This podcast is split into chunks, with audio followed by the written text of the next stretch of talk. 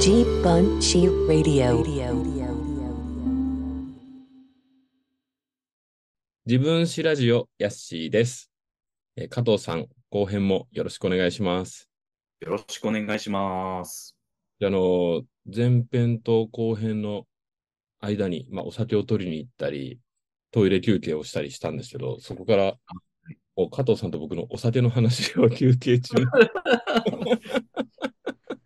何を持ってきたのかみたいなね。もう僕あの、えーもうね、発泡酒ばっかり飲んでるとトイレに行きたくなるので、発泡酒はチェイサーにして、もうあの、今は焼酎をロックで飲み始めましおー、つわものです。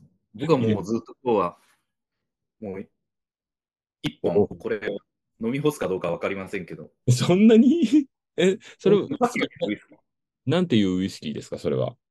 これは、ちょっと値段高いからあんまり言うのやばいんですけど、ラフロイグっていう、スコットランドのあのウイスキーなんですけど、ラフロイグって、海の方のウイスキーですね。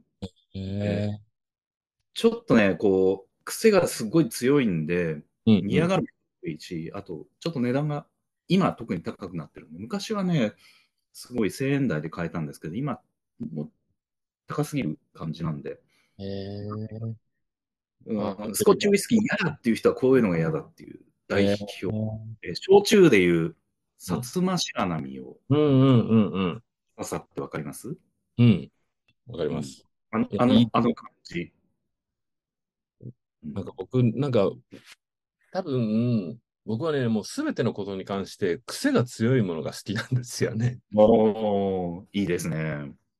なんか、なんでしょう。あの、忘れてしまえるようなものより、やっぱりもう二度と忘れられないものの方が何でも好きっていう、単調が強いっていう、ね、ものがすごく好きで、はい。だから多分ね、お酒も、その、加藤さんと、また飲みに行きたいなと思うのは、加藤さんにそういうお酒もいろいろ教えてもらいたいなっていうのもあるんでいすやよね。いやいや、教えるほどでございません。まあもうあれなんですけど、もう雑食っていうか、うん癖が強ういん、のが割と好きですね。うん、うん、うん。はい。だから、そうね、ウイスキーだったらラフロイグっていうし、うん、あの、ここって時ね、普段毎日飲んでるわけじゃないですよ。あの、値段するもんなんで。えっと、焼酎だったら薩摩白波。ああ、いいですね。薩摩白波ってね、あの、すんごい芋臭いあれで、うん。まあとか行くと、これ飲んでるだけで離婚するって言われるぐらい。 匂い最初だな。あへえ。特に次の朝も。いやーなんか、前編の最後の方にこうね、ラーメンの話とかもしてもそうなんですけど、やっぱり、加藤さんは結構パンチあるものが好きなんじゃないかとは思ってて、 はい。いろんなものでね。はい。あのー結構、どちらかというとヘビーなものというか、は好き嫌いはっきり分かれるものが好きなのかなって勝手にい。思ってる。そうですね。はうんい。割とそういう方がうん。好きかもしれない。 うん。ね僕なんかね、もう、加藤さんは多分最初にオンラインで、前編でもちょっと話した、そのモーターヘッドの話をした時とかから、なんか勝手にもう友達っていう感覚 で、ありがとうございます。るんで、はだからもう本当に前編の冒頭でも話しましたけど、僕はもう今日は、もうね、多分これ配信するのが、まあその年末年始とかになるので、い。はいなんか楽しい忘年会っていう感じで、あ。ありがとうございます。そういう扱いをしてもらえると光栄ですね。うん。1年前はね、小室孝之さんだったんですよね。 おお最高ですね。それもね、楽しくて。うん。いや、なんか、最高ですよ。ね、なんか、前編では、結局、加藤さんと僕が大好きな X の昔の話しかしてない。はそいれ。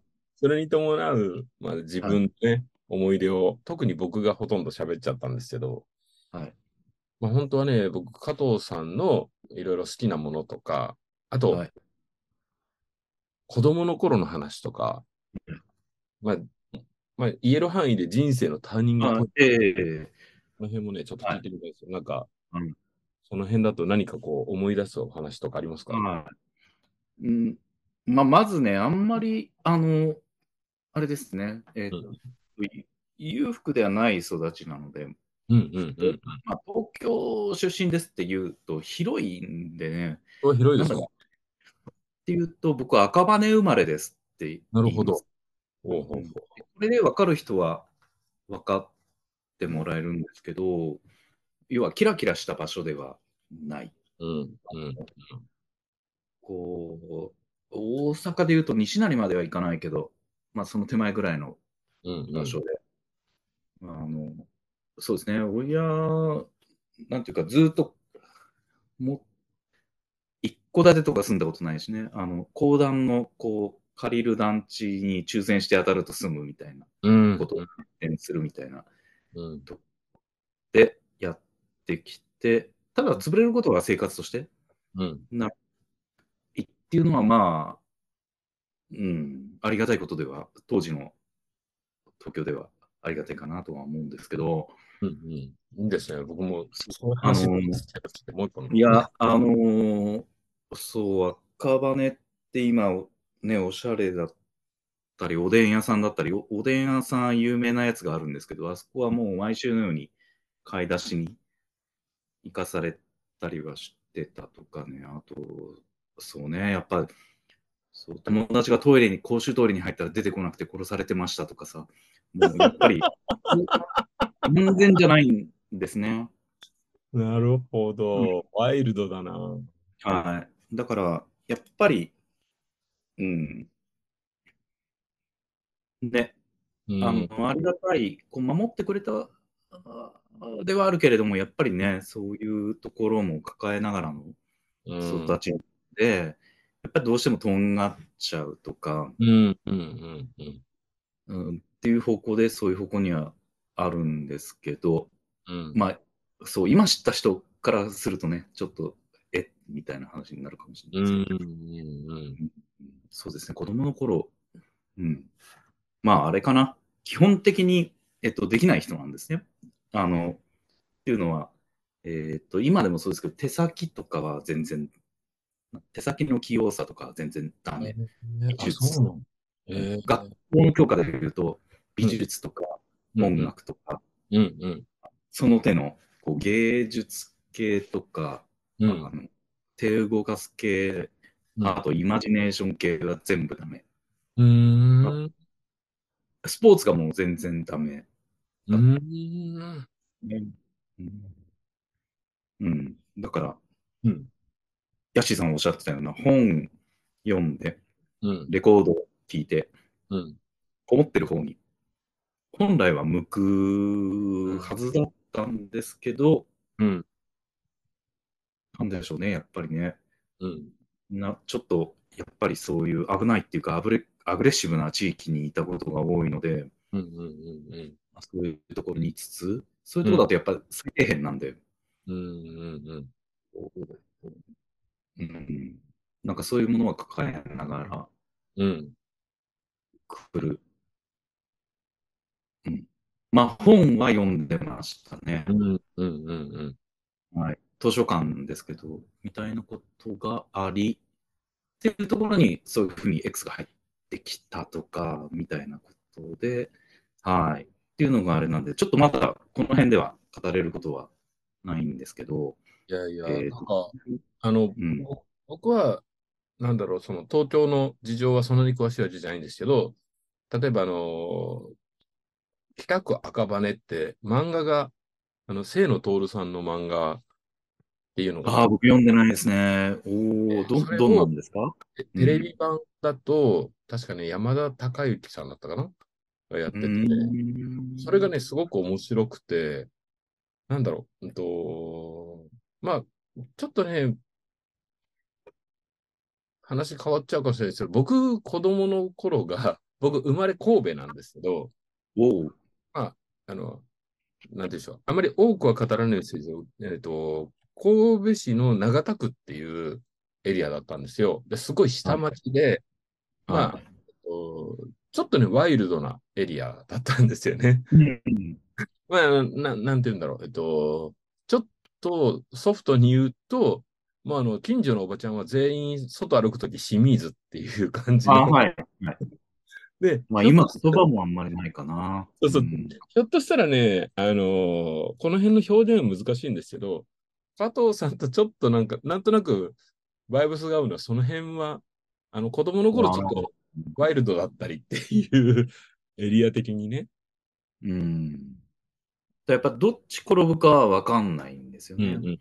うん。もうん下町っていうより、うんまあまあちょっとね、あのー怒りっぽい人が周りにいたりみたいな環境で生まれ育ったりとかっていうのが、ひょっとしたら、加藤さんのところはどうかわかんないですけど、なんか僕はもうすごい周りが、もうもう、親戚も含めてなんですけど、飲む、打つ、買う、三拍子揃ってる人ばっかりっていうあかあ、すごいですね。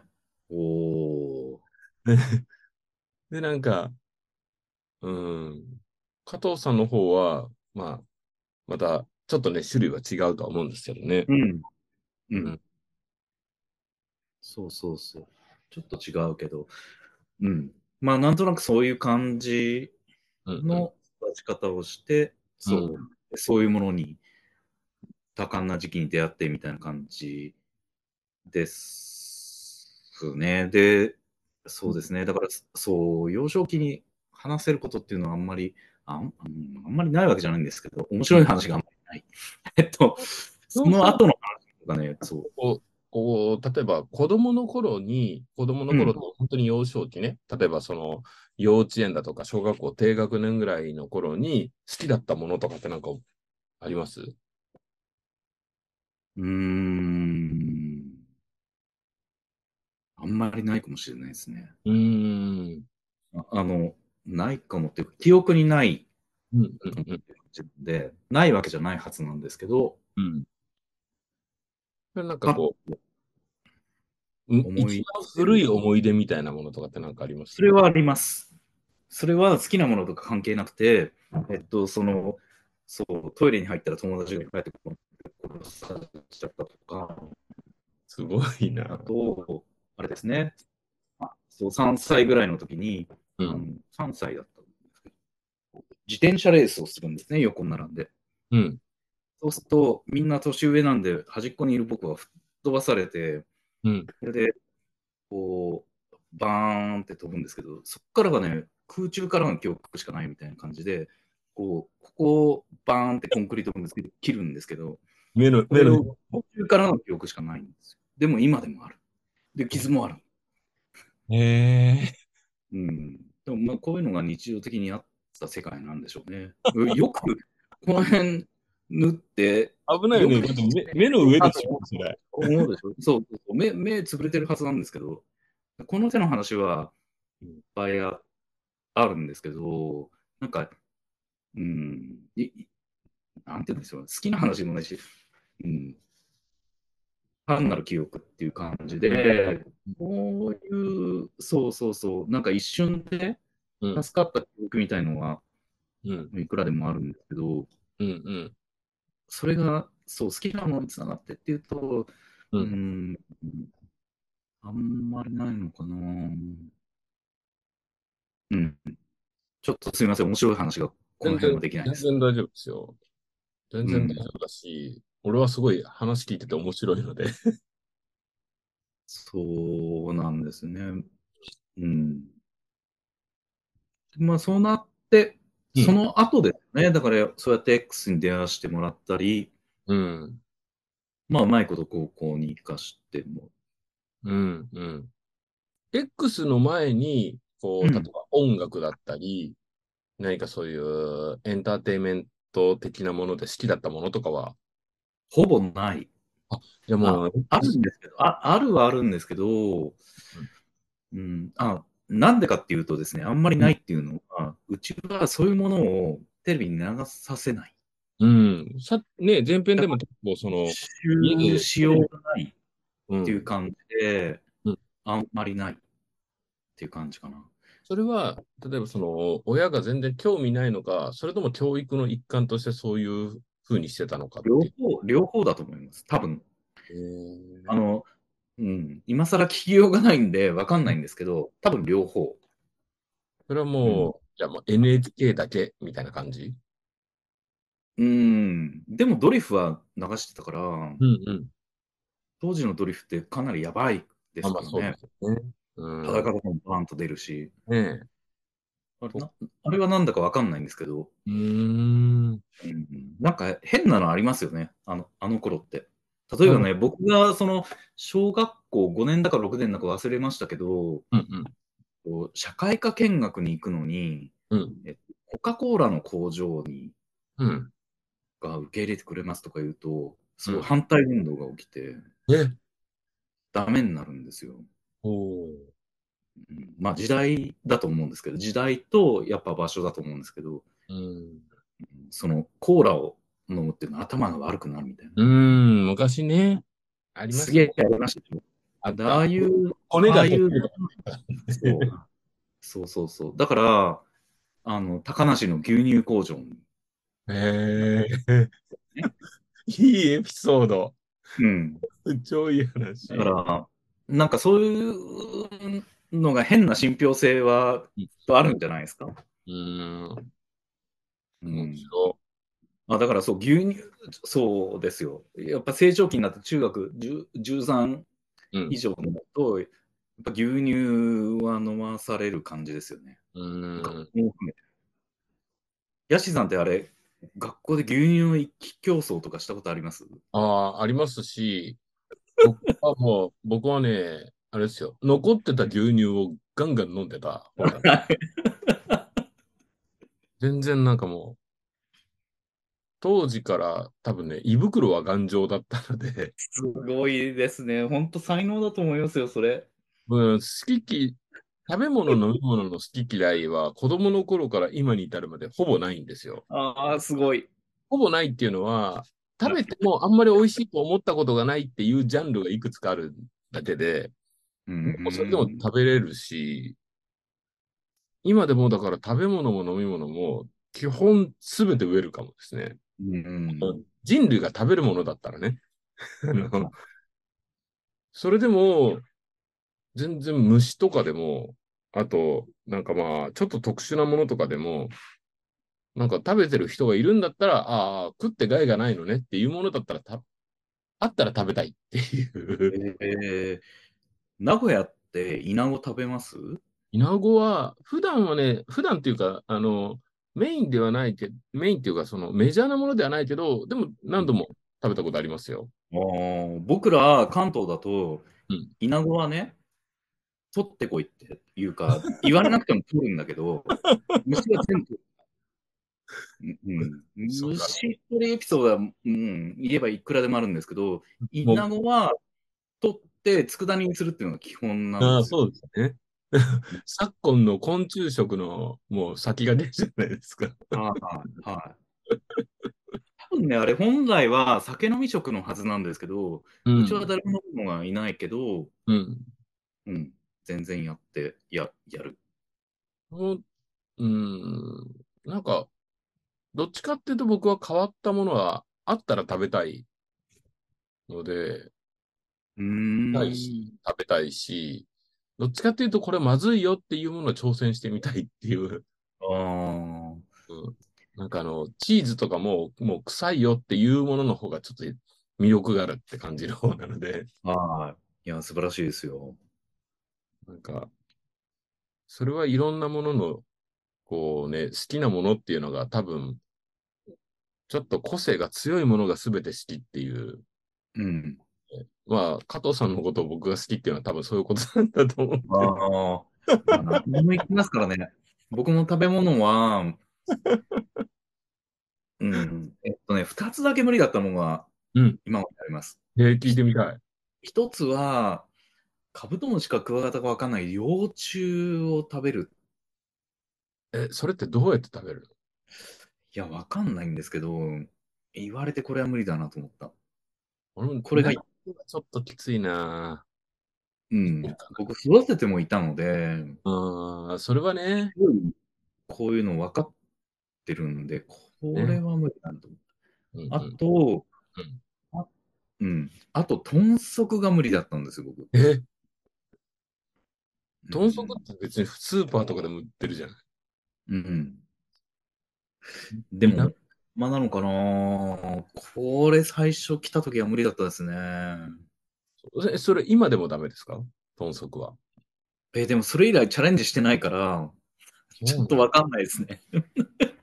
やってみたらどうかはわかんないけど、ね、あの、ネットフリックスで、はい。それこそ山田孝之さんの主演の全裸監督っていうはい。ドラマがあるんですよ。はい。あの、まあ、アダルトビデオの話なんですけど、はいそれがね、豚足をめちゃくちゃ美味しそうに食べるシーンがあって、おお。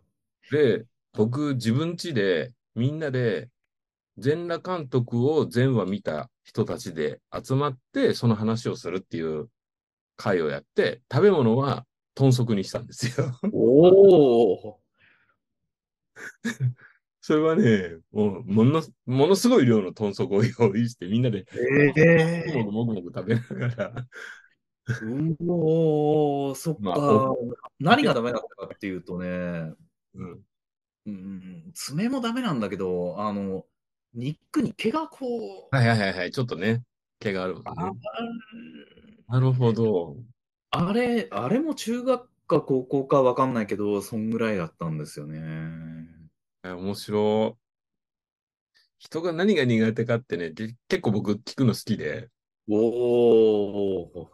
まあ、好きなものを聞くのも、まあね、もちろん自分史ラジオではずっとやってるんですけど、はい自分史ラジオではあんまりその人が苦手なものは僕は聞かないようにしてるんですね、積極的に。はい、はい、だっていうと、なんか避けたいと思うので、はでも話してくれるんだったら僕もそこすい。ごい。もう全然、あの、困んないので、うんいいですよ。あの、でも、そう、そういうのがあって、その時以来、ちょっと難しくなってますね。うーん、うん。面白い。すごい。でもちょっと話戻るけど、その、はい例えばその加藤さんが X とか、いわゆるちょっと激しいバンドとかを好きになったら、その、家庭内からは反発というか、そうなんですよ。そこ、そこなんですよね。でしょ絶対あるよね。で、これ多分同じこと言うと思うんですけど、ないんですよ。えあの、特に、そのバディ、バニシングビジョンのうんジャケッジャケットがね。ト、表にだね。こう披露できないじゃないですかそ。うそうそうそうそで、あれを買ってきて、僕はその、4人で2部屋で住んでる家の中に、う。うまあ、かけるだけじゃなくて、お置いてる わけでん、ねですよ。うん。もう、それに対して言われることはうんなかったんですよね。あと、その爆音を鳴り響かしてる、え家なことに対して、これはね、あのーやっぱりね、うんなんて言えばいいんでしょうね。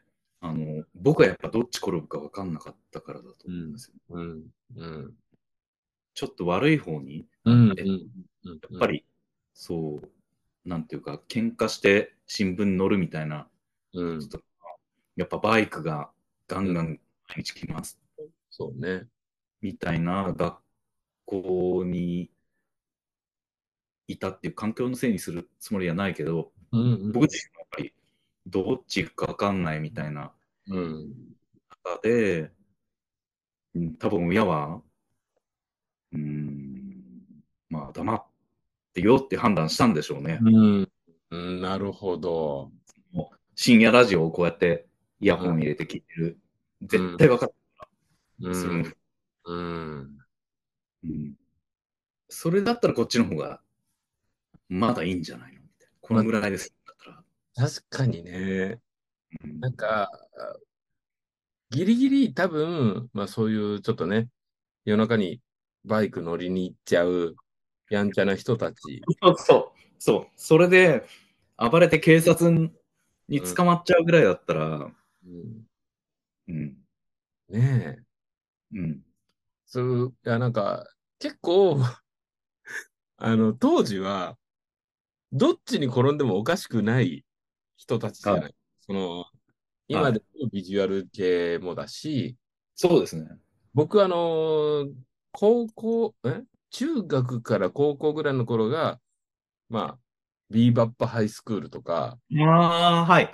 そう、あの辺、あの辺東系ね南。爆走族とかはいはい、で、僕は、あの、名古屋のちょっと田舎の方、って言っても、牧歌的な方の田舎だったんで、ああんまり、なんだろう、突っ張ってる人とかっていうのは数人で、こういうのがあるらしいぐらいの感じで、 あの、みんなね、その、例えば制服とかを変形にするんだけど、そこまですごい喧嘩っ早い人っていうのはそんなにいないエリアだったんですよ。おーでも、同時代の、やっぱこう、高校とか入って、いや、うちの高校はこうだったみたいな話聞くと、あ僕は、牧歌的な地方の、名古屋でも、ちょっとあのなんだろう、そんなに喧嘩っ早くないエリアに住んでたので、よかったってこう、胸をなで下ろすぐらい、あすごいエピソードがたくさん、僕は小学校の頃に名古屋に来たので、ーはい。でも多分当時は、まあ、80年代後半とかはその辺がねヤンキーに行くのかうん。そういうそういうバンドとかだったりそれこそ僕の高校の同級生みたいにディスコだったりとかはい。はい。あとまあなんかだんだんまだ言葉は出始めだけどオタクみたいな言葉の方にはい。はどっちに行くかわかんないですもんねい。。わかんないですよ。うんその、どう転がるか、誰も自分もわかんないし、親もわかんないし、うん周りもわかんない。まあ、先生も含めてね、うわかんんないみたいなところが、そう、ある中でどう扱うっていうのは大変だと思いますよ。ねうん。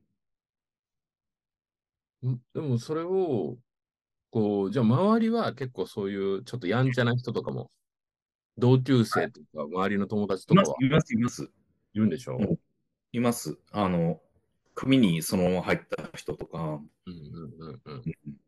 含めているんで、そのヤッシーさんがさっき言ってた、あっち、ね、メタルの方も付き合い、うんパンクの付き合いみたいなのに近いうんあの感じはありますよね。もっと、ななんていうかな、えっと、うん、もうリーゼントしてる。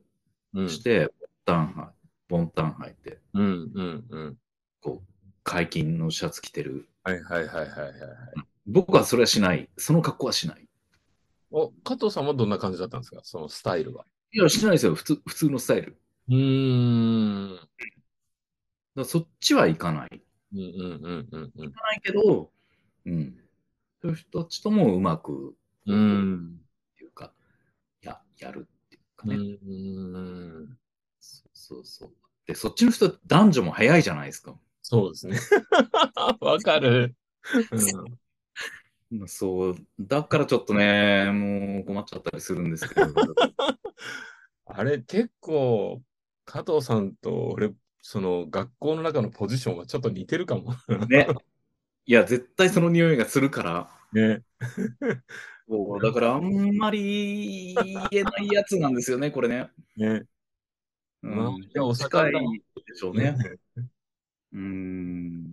周りは早熟な子が多いし、そうそうまそあう。それこそもうすごい喧嘩が大好きっていうか、喧嘩をするだったり、ファッションって言っても、なんかその、ヤンキーファッションの子もいいるし、なんか僕が高校入った学校がちょっと華やかというか、大学みたいな学校だったんで、おー後に渋かじって言われるようなファッションおを、ーすごい、渋かじってめちゃめちゃ懐かしいこと難しいでし ょ僕ね、だから、僕はこのポッドキャストでも話したことあると思うんですけど、うん。もうみんなね、ジーパンの話してんですよ。おお、で僕、高校の頃入って、はいこのズボンの話をみんななんでしてんだろうって思ったんですね。はでそれが、もう3、4年後にはヴィンテージとかのブームになったりするんですよ。い。おだーから、あ、そうか、本当におしゃれな人ばっかりだったんだなって、後で気がつく。うーん。いみんなもうね、靴の話をしてて、や靴ってどういう靴ですかだからもうね、スニーカーなんだけど、はい。それ今でも覚えてるんですけどね。もう要は自分は全くそこのおしゃれトライブには入ってないんですけど、はい。靴のことをね、数字で呼んでたんですよ。で、へー後に考えたらニューバランスの型番を呼ん言ってたんですよ。青。はい。今でもわかんないニューバランスの型番。多分ね、な、何言って数字を言ってたか全く思い出せないんだけど、い1300だと思うんですよね、後で考えたら。その、すごい高高いスニーカーを当時買った子がいて、それをなんか、野外、野外のなんかこう、遠足みたいなのみんな行った時に、それがなんか水に濡れてしまって、で、みんなそのスニーカーがすごく貴重で値段が高いってことを知ってるから、みんな、ああ、1300が、みたいなことを言ってるのが、僕からしたらもう、なんか、宇宙の人たちの会話っていうか、あーえ、そんなに靴が大事なのっていうのが、まずうんい大きい一個であるのと、みんな共通言語で、あれが何か分かってるんだっていう、あーすごいな、でも、うん、すごい話です、それ。当時、ファッションのこと、全く興味なかったので、わーお、今とはもう全然想像がつかなな。いんか、あのー当時はね、もう僕は、一番好きだったものが、ナゴムレコードっていう、 はい。あのー後にケラリーノ・サンドロビッチがやる、はい。こう、要は、大月健二さんとか、はい。はい。はい。そういう、まあ、インディーズの音楽が大好きだったので、おー遠征ぐらいとかなんですけど、はもう、要はもうオタクなんですよね、そういう、 完全に。僕はう。んホラー映画とマニアックな音楽が好きな人っていうポジションだったんですよ、その、おこのー頃に。はい。で周りはもう服が大好き で、はい。あそういうふうにね。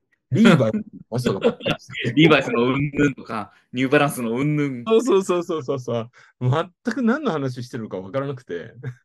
おーもう、それこそ本当になんかもう、青いズボンみたいなぐらいの。まあ、んまあ、みんな一緒に見えるよねっていうね。ジーンズはね。はい。それ、そこからなんかだんだんこう周りがこういうものが好きなんだっていうのでちょっと影響されてきたっていうのはあるんですけど、はまあ本当にいけてない高校時代を過ごしたい。いな。やいやいやいや、いけてますよ、それ。いやいやいやいや、全然ですよ。でもなんかその辺が、まあ、勝手にですけど、今日のその加藤さんの話聞いてると、うん。ちょっとそっちに近いのかなって思うと。ああ、まあ、確かに、そのね、僕ができない、できない言ってるっていうのに近いかもわかんないですよね。うん。なんかどっちかにふ振り切れてないから、振り切れてる人のことをすごくなんかこう、憧れの対象で見てる部分はあるんですよねわ。かります。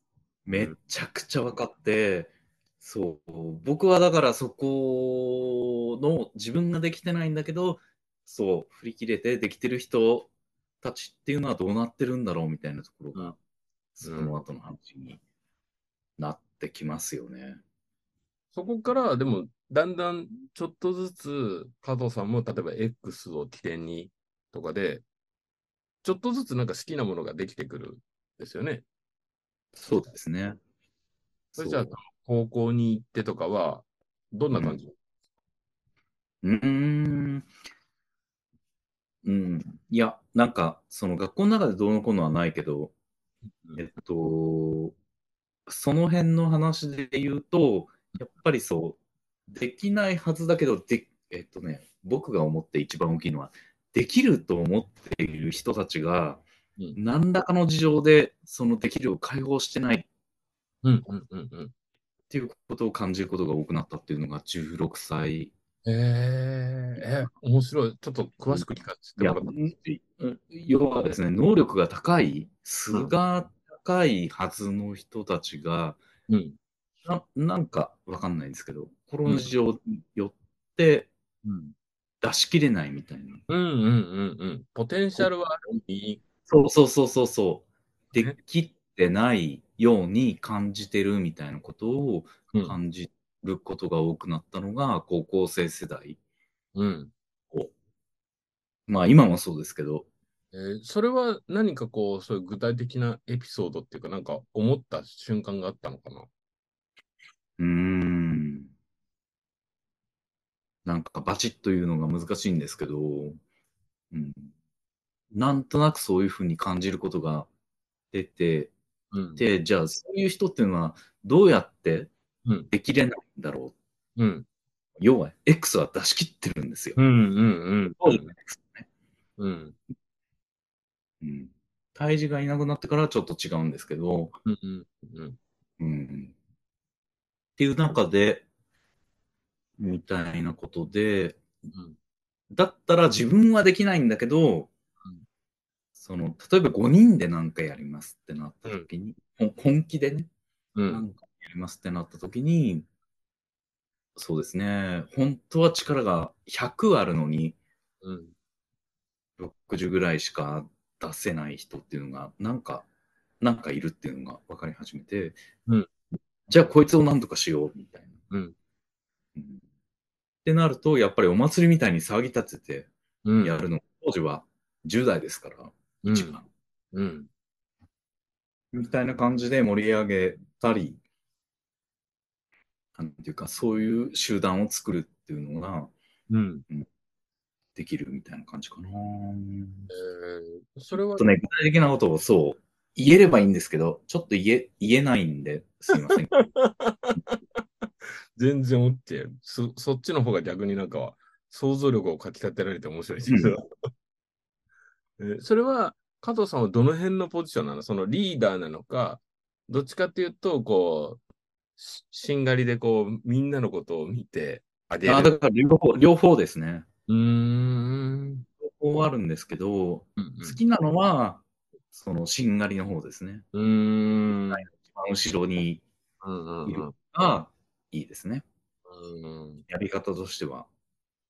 うん、そしたらなんかちょっとその辺もね、ポジション的には似てるのかなとも思うんですよね。おお。今はまた別かもしれないけど、なんか、うーん、みんなのことを見て、なんかね、ちょっと、頑張れよ、みたい。頑張れよっていう言い方じゃないんだけど、はい。この人がパフォーマンスを上げるためにはどうしたらいいのかなって考えるのが得意だったり、全然苦にならないっていうのは、はい。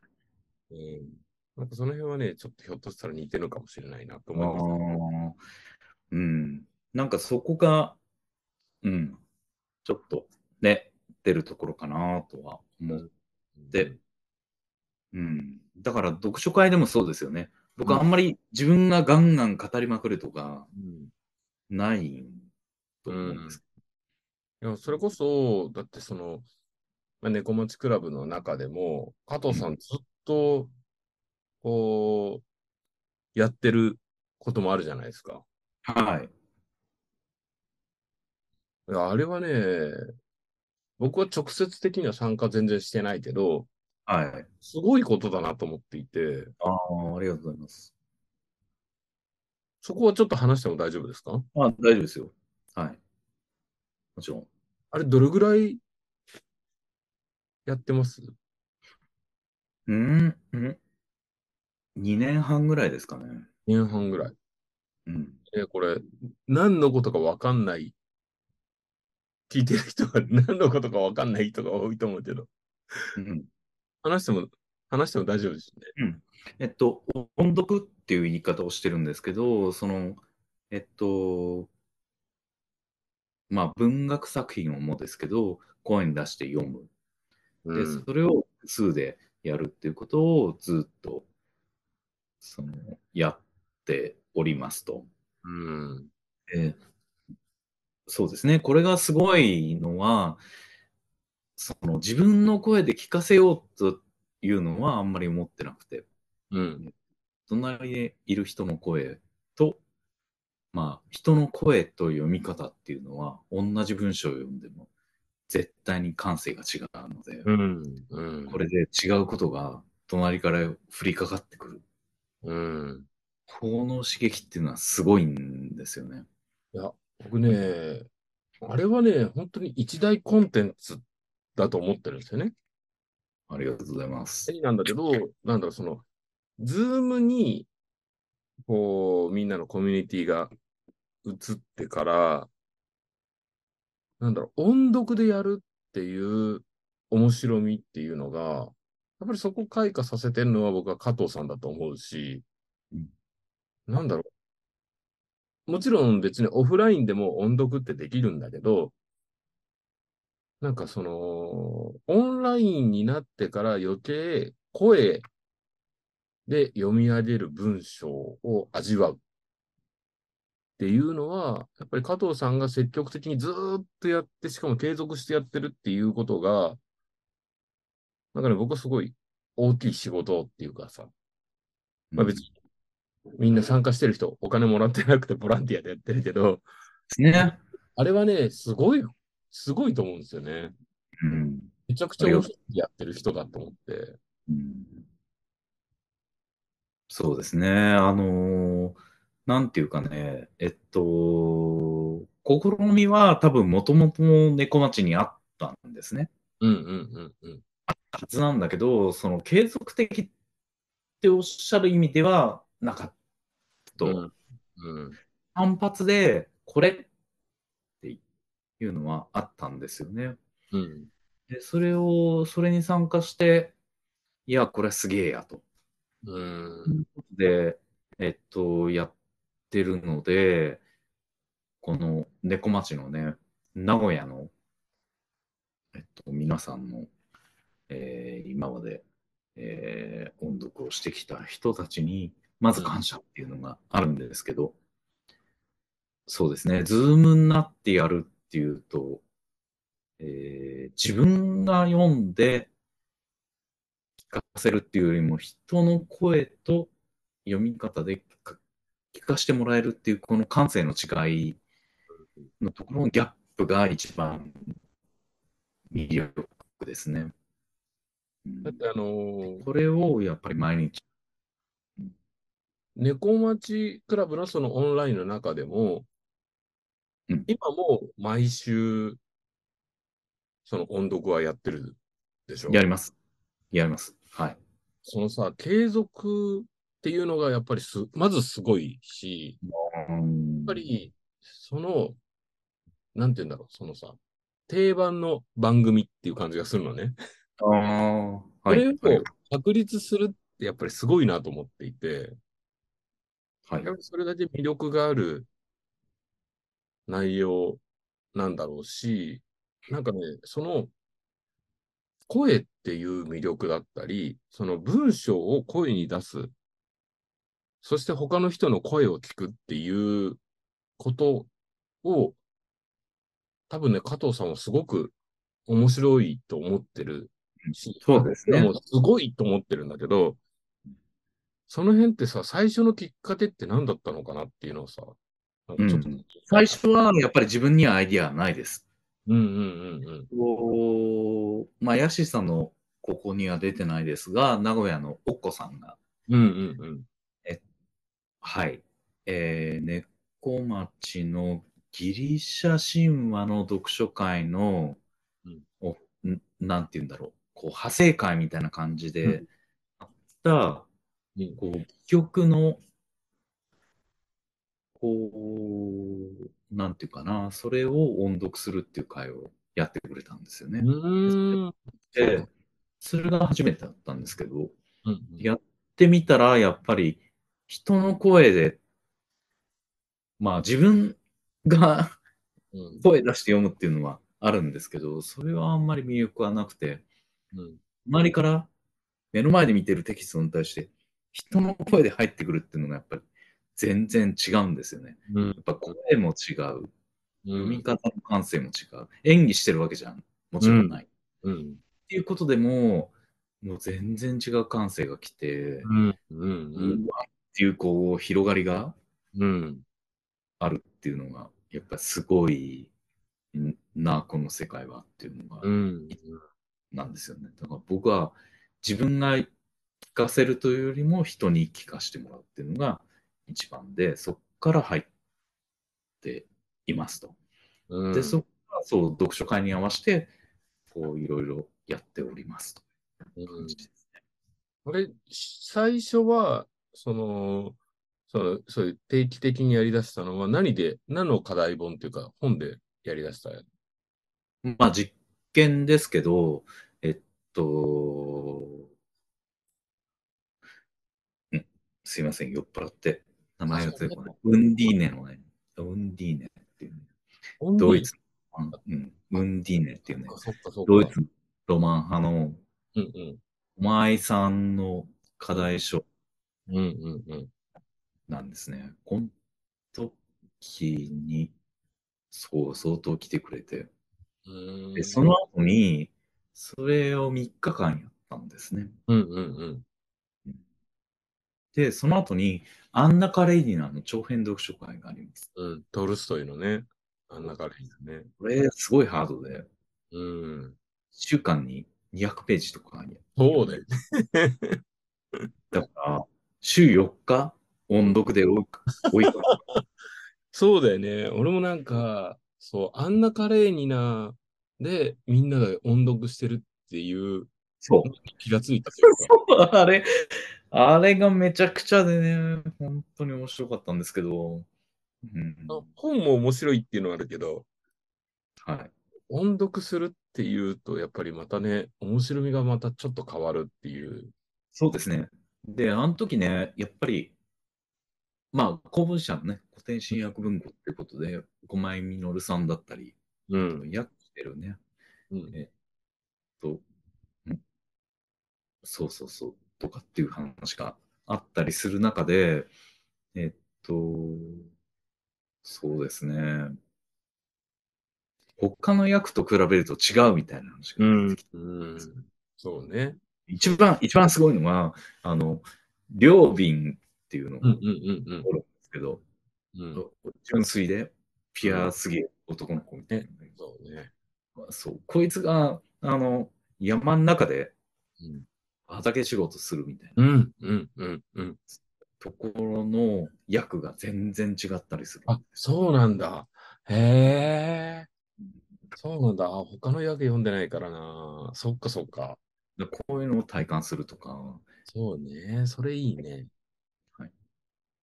なんかそうだから、なんていうか、文学の、文学のさ、楽しみ方の、やっぱりちょっと新たな地平って感じがするの。その、本っそうですね。ていうものが。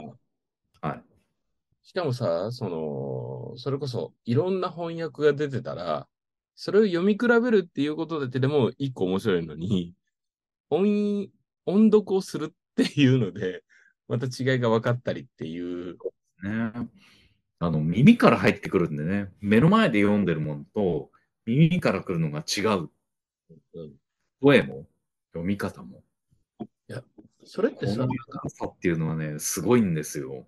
すごいよね。なんか僕はすごい、なんかあの、いわゆる 10R っていうさ、XR って書く、いやはいいやバーチャルリアリティだったりとかも含めてなんだけど、なんか、ちょっとね、そういうものの一種に感じる瞬間があるおーその音読をみんながするみたいなものって、はい。そこをずっとやってる加藤さんっていうのが、また面白いなと思って。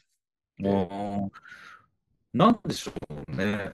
全然飽きないからね、僕は。うん。なんていうか、うん、どう言えばいいんでしょうね。えっと、声に出して読みるとか、うん飽きない。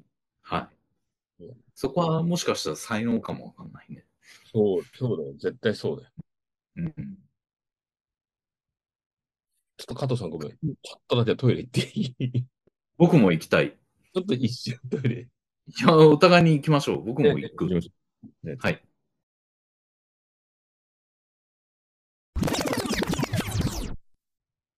トイレ休憩から戻ってきて気がついたら、録音前提じゃない会話を1時間ぐらいずっと加藤さんとしてて、あ、いいんじゃないですか。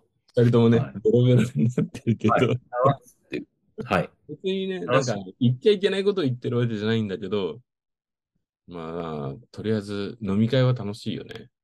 そうですね。最高ですね。いや、加藤さんのいろいろな自分史はまた別の機会で聞こうと思ってるんで、あ、わかりました。もうもう何でも、はい。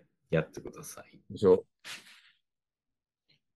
多分ね、加藤さんは、昔の話も多分面白いけど、俺はね、今加藤さんが何が好きかとか、そういう話もすごい聞きたいの。多分そっちの方がすごいと思うよ。えそうでしょはい、はい、はい。 まあ俺はさ、は勝手に加藤さんのこと飲み友達だと思ってるし、ありがとうございます。もうね、なんだろう。なんか、最初に会った時からちょっと前面だと思ってるので、 おお。うん。はい。それもあってね、今日は、はいやってるっていうところもあるので。ね、こう、加藤さんのさ、もうすごい、ジェントルメンな感じが、今日話を聞いた、いろいろこう、ワイルドなエピソードが、 こう、いろいろ、ね、あるみたいな話とかもさ、そういうのもすごい面白いし、多分、あんまり表に出したくないんだろうなっていう話とかも、うん。ね、それは、まあちょっと、直接飲んだ時にいろいろ話を聞きたいなとも思ってるし、はい。うん。なんかね、今日は単なる飲み会っていう、まあ、忘年会シーズンだしね。ちょうどいいんじゃないかなっていうふうに思ってます。はい。あとそのなんかこう、告知みたいなものがあれば。いや、告知はね、すいません。ないんですよね、あんまりね。で、あの、猫町のラウンジナイトタイムで、まあまあ、加藤さんがなんかあはい動きがあればえっとそうですね。えー、そういう意味で言うと、源氏物語の原文とね訳文を音読していますということをやっておりますので、月曜、火曜で、ぜひ、ぜいひ。や、源氏物語さ、うん、この間出てもらったイコさんともちょっと話したんだけどうん、源氏物語めちゃくちゃ面白くないそうですよ。ね。はい。なんかさ、お俺さ、こう、まあ、猫町クラブというかさ、やっぱり本を読むようになって、古典を読む面白みっていう話を、この間イコさんともずっとしたのね。はい。もうさ、源氏物語、平家物語、それこそさ、さっき加藤さんとも話したけど、例えばトルストイのアンナ・カレーニナだったり、はい例えばさ、ドストエフスキーだったり、いわゆるさ、定番だったり、はい。まあ、ものすごい名作って言われるものって、読んでない人は下手すると、古臭くて、めんどくさくて、面白くないものって思ってるかもしれないけど、いや、読んでみたら、めちゃくちゃ面白いじゃん。そうなんですよ。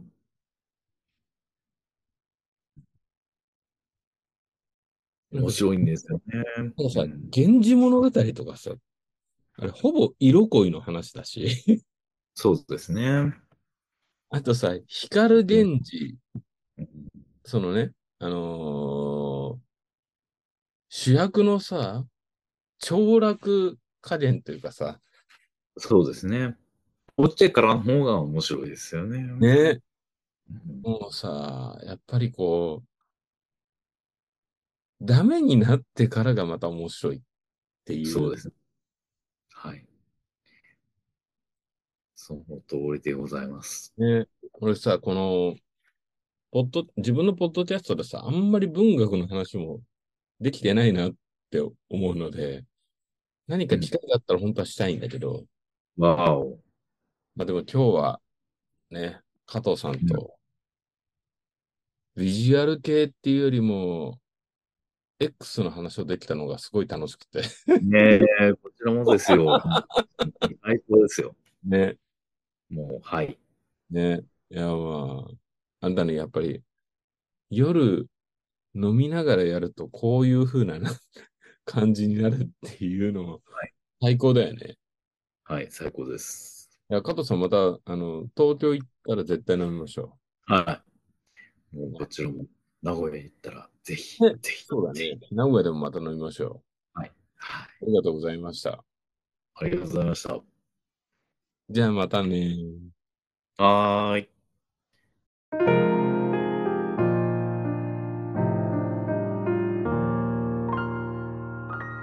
Their story. Their story.